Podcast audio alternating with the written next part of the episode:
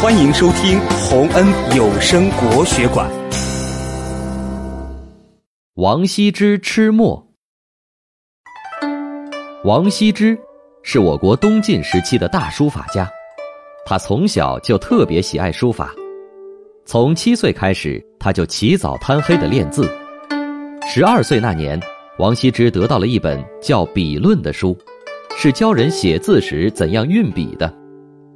他对这本书爱不释手，默默记着书里那些执笔、运笔的技巧。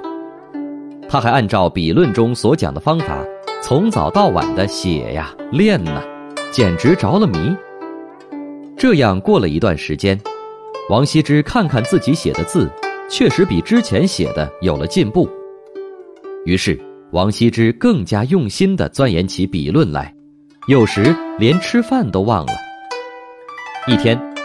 到了吃午饭的时间，母亲见王羲之迟迟不来，知道他肯定又在练字，只好让书童把他爱吃的蒜泥和馒头送到书房里。书童送来蒜泥和馒头后，催王羲之快点吃，可王羲之连头都没抬，仍然专心致志地边看字帖边练字。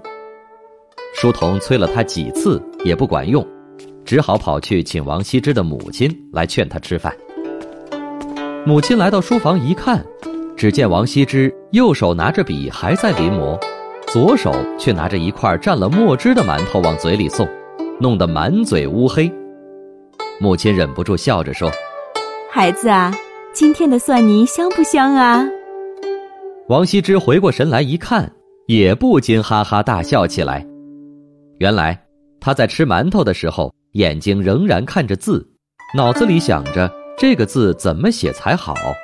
结果错把墨汁当蒜泥吃了。王羲之数十年如一日的用心练字，最终成为了一代书法大家，后人都尊称他为书圣，说他的字飘若浮云，皎若惊龙，铁书银钩，冠绝古今。